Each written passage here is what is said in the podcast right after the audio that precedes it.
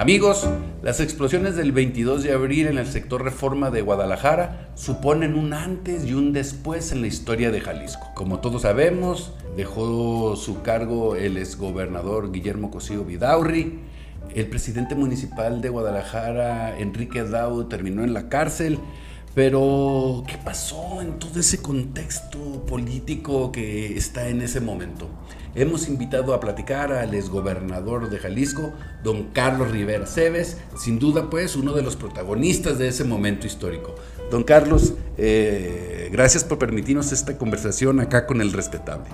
No, Bruno, al contrario, muchas gracias a ti por darme esta oportunidad no solamente de platicar contigo, sino a través tuyo, con el amplio auditorio que tienes, no solamente en Jalisco, sino en muchos estados de la República y por los medios modernos hasta fuera de la República.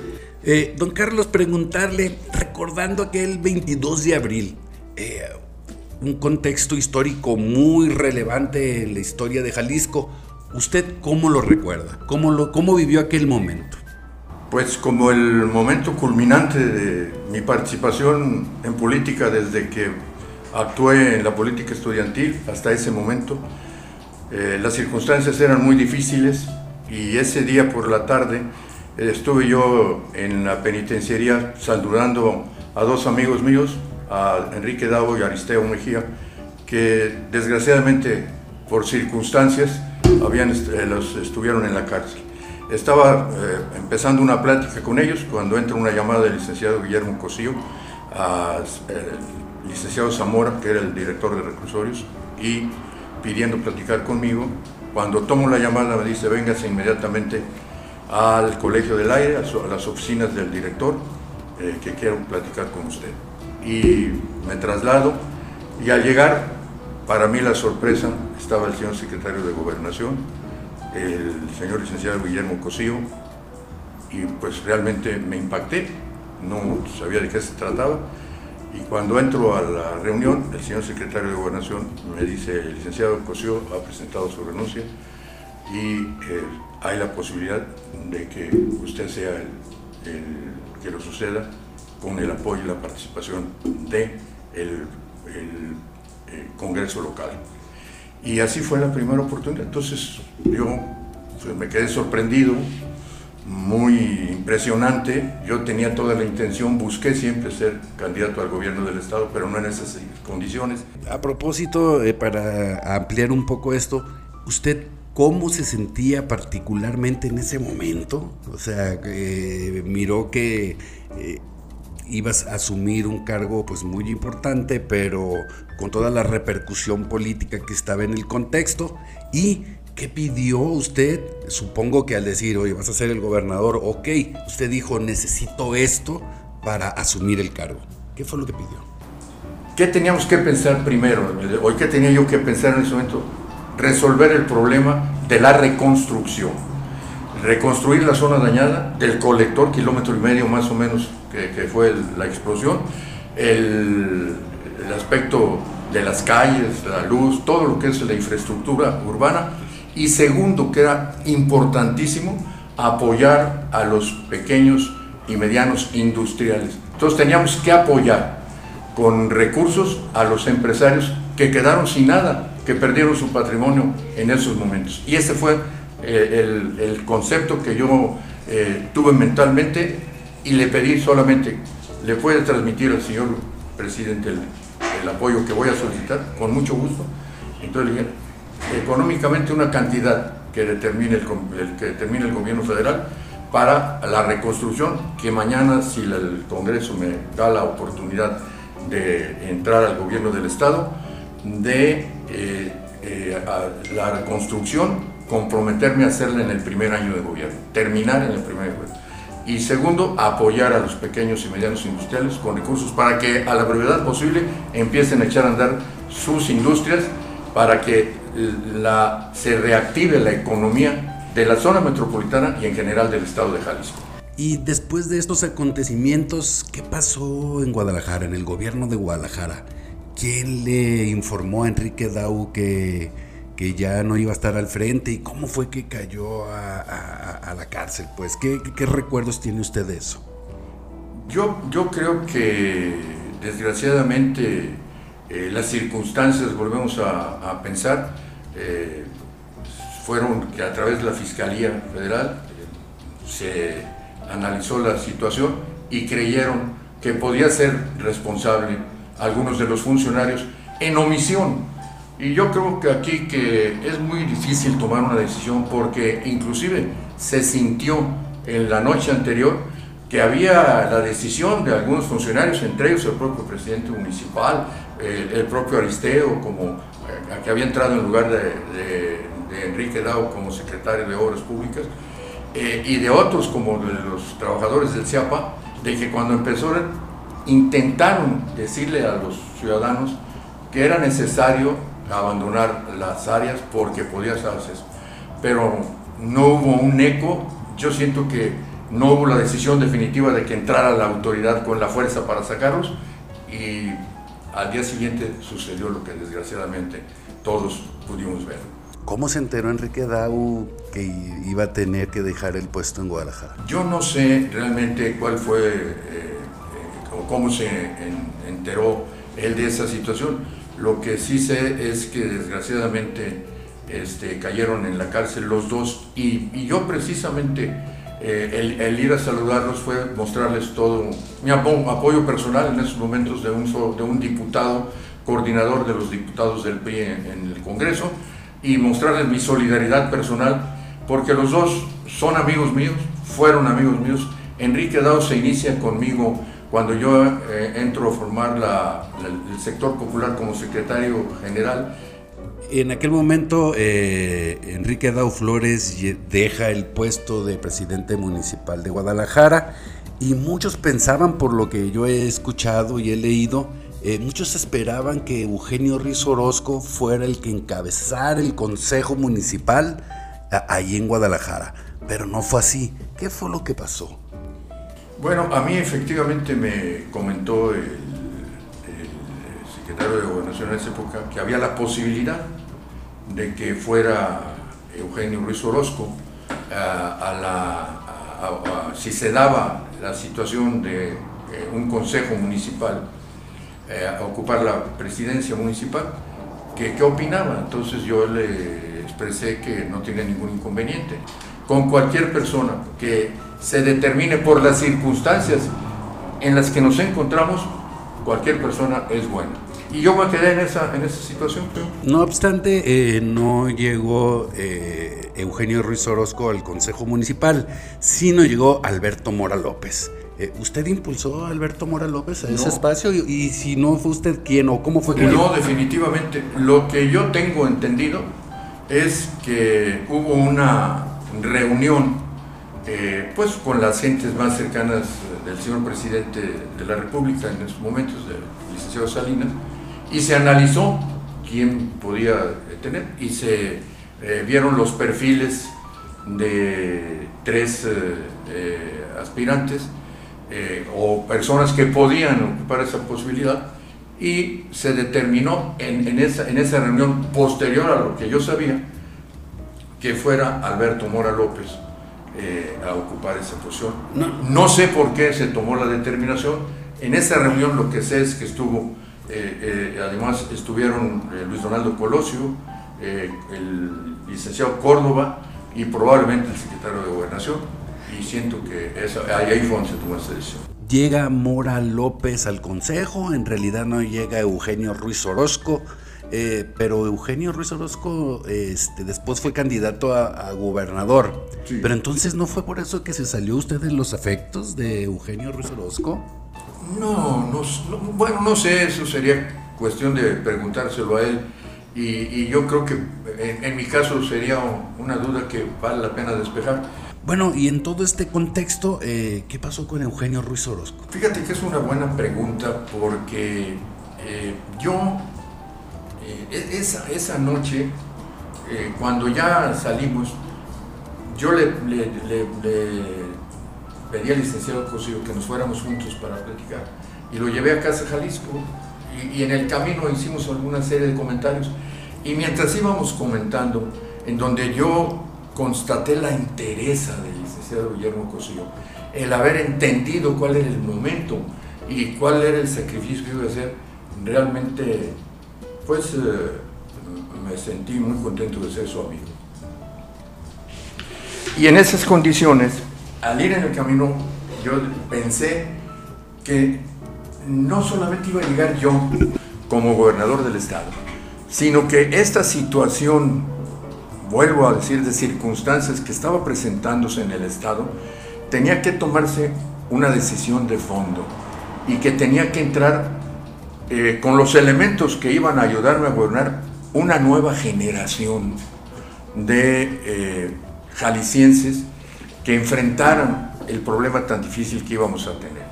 Y en esa nueva generación, pues no solamente era una generación de amigos míos, no iban a ser amigos míos los que tenían que eran gentes que fueran necesarios, pensar que eran necesarios para el puesto al que iban a llegar. Y así fue eh, como cuando después se da lo de la situación de Eugenio, yo le comento a Luis Donaldo Colosio en la confianza que ya teníamos, él y yo, le dije, fíjate que yo siento que Eugenio es una gente valiosa y que no, eh, eh, no lo podemos dejar suelto. Necesitamos sus experiencias, unirlas al grupo de los jaliscienses que van a gobernar conmigo. Y me dijo, independientemente de lo que haya pasado anteriormente, le dije, independientemente de lo que haya pasado anteriormente, creo que es necesario. ¿Y en dónde piensas? Le dije, yo creo que es un eh, elemento importantísimo, eh, va a ser una pieza clave en la Secretaría de Cultura, perdón, en la Secretaría de Educación y Cultura. ¿Qué tanta incidencia o fue absoluta la incidencia de las explosiones del 22 de abril para que el PRI perdiera la gubernatura con Eugenio Ruiz Orozco? La primera elección que se dio fue la del presidente de la República, del candidato a la presidencia de la República, en julio, el primer domingo de julio. Esa nos tocó manejarla a nosotros. Y, ya en, una elección muy complicada, por muchas circunstancias, por la muerte de Luis Donaldo, que el candidato tuvo que entrar en un emergente, fue el doctor Cedillo, se dieron dos, tres opciones, se dio lo de la reunión en la biblioteca de de Los Pinos, donde fuimos todos los gobernadores, en fin, hubo muchas señales y ahí es donde se toma la determinación por el doctor Cedillo. Entonces, lo que te puedo decir que esa elección, que también era muy difícil porque había pasado la exposición, la ganamos. Esa elección nosotros hicimos en Jalisco que el doctor Cedillo ganara la elección, el prismo de Jalisco. Entonces, e, ese, e, e, ese eh, esquema cae por sí solo porque la primera elección fue. La segunda elección ya fue eh, en otras circunstancias. Cuando se viene la decisión de las candidaturas al Senado, me busca el secretario general del Comité Ejecutivo Nacional eh, y, me, y me comenta que las candidaturas al Senado de Jalisco iba a ser una cubierta por Jesús González Cortázar que era dirigente nacional de la pequeña propiedad, como una posición de la pequeña propiedad a nivel nacional. Iba a ser un naturalito. Y la otra me dio eh, el nombre de tres este, compañeros priistas que tenían posibilidades de ser y simplemente como una opinión, ¿cuál siente que puede ser la gente desde su experiencia que puede darnos mejores resultados de estos tres? eh, compañeras, compañeros, y uno de ellos era el, de Eugenio Ruiz Orozco. Y yo, en una actitud que siempre he tenido de honestidad intelectual y sobre todo de lealtad conmigo mismo, yo sentí que el que mejor nos podía dar resultado por el trabajo que había hecho ya, porque había sido presidente municipal de Guadalajara, etcétera, etcétera, para la senaduría era Eugenio Ruiz Orozco. Y, la llegada de esos dos elementos, junto con otras acciones que hicimos para la campaña de presidente de la República que iban a acompañar al, candidato Cerillo en esa elección, pues nos dio la oportunidad de ganar la primera elección. Por eso te digo que en la primera elección íbamos muy sólidos, muy compactos. Ya toro pasado también, en aquel momento, ¿cómo fue la relación entre usted y el exgobernador Guillermo Corsivo Vidaurre? ¿Cómo asumieron, qué actitud asumieron al, conocer los hechos? ¿Cómo se desenvolvió ese momento y cómo era la relación entre ustedes dos? La relación del licenciado Guillermo Cosío Vidaurri y un servidor en ese momento fue de absoluto respeto. Yo siento que él, como un hombre formado en las filas de nuestro partido, con valores muy sólidos, que a muchos de sus amigos nos transmitió. Eh, le dieron la oportunidad de tomar una determinación muy difícil. No se metió para nada. Un absoluto respeto para el gobernador interino. Ni siquiera para proponer un funcionario o una persona que dijera, ayúdame a con fulano para que tengo una posibilidad, nada. Un absoluto respeto y de mi parte también un absoluto respeto para el trabajo que él había hecho, para la obra que él había pensado con sus colaboradores, para lo que ya había iniciado, como fue la línea 2 eh, del tren ligero, que él dos meses o tres antes la había iniciado, y que yo, consultado con el señor presidente de la República, eh, sentí que nos mandara agentes para que analizaran y tomáramos la determinación. Yo tenía toda la intención de que siguiéramos con eso adelante. Don Carlos, cuando usted fue gobernador interino de Jalisco, asesinaron al cardenal Juan Jesús Posadas Ocampo. ¿Cómo lo recuerda ese momento? Yo venía de una reunión en México, eh, volando, cuando me habla Leal Sanabria y me dice, a la una y media o dos nos mataron al señor cardenal eh, este, en el aeropuerto. No me digas cómo es posible eso. Y, este, y me dice, pues sí, este, eh, vienes volando, según me comentaron, sí, este, voy a llegar directo para que platiquemos. Perfecto. A los diez minutos me llama el señor presidente de la República y me dice, gobernador, ya está enterado de esto, ¿verdad? Sí, señor presidente. ¿Qué opina que el presidente de la República vaya a darle el pésame a los jaliscienses por la muerte del señor cardenal. Y le dije, creo que es una extraordinaria decisión de su parte y yo la aplaudiría. Dice, llegaremos en la noche con el nuncio apostólico, con los obispos del país y, tengo entendido que va a haber una misa a las nueve para estar en la misa con, con los jaliscienses. Eh, este, estaremos en el aeropuerto a recibirlo, señor presidente. Así fue. Una última pregunta. Eh, ¿Qué rescata usted de aquel momento histórico tan importante? ¿Cuál es la enseñanza? ¿Cuál es el mensaje? ¿Cómo lo recuerda? Eh, ¿Cuál sería su comentario para cerrar esta entrevista? Tuvimos los dos momentos más difíciles que pasó el estado de Jalisco en el siglo pasado. La tragedia del 22 de abril y al año siguiente la terrible muerte y desgracia para los jaliscienses del señor cardenal de Jalisco. Y tuvimos que enfrentarlo. Con este contexto, ¿qué te diría yo? A mí me dejó, primero, la gran satisfacción de haber servido a Jalisco en un momento difícil. Segundo, de en el primer año de mi gobierno haber cumplido con la reestructuración y haber apoyado a los pequeños y medianos industriales y segundo, de en tres años haber realizado un cúmulo de obras tan importantes como es terminar la línea 2 del tren ligero, la ampliación a seis carriles de más de 60 kilómetros de toda la zona metropolitana del periférico, así como muchos pasos a desnivel y, y muchas otras obras que realizamos como López Mateos, que fue el viaducto que hicimos. Don Carlos, pues muchas gracias por permitirnos eh, esta entrevista, tener la oportunidad de recordar esos hechos de un actor de primera línea. Y aquí está siempre el respetable abierto, los micrófonos para usted cuando guste venir. Muchas gracias por dar nuestra oportunidad y un saludo para todos los jalicenses.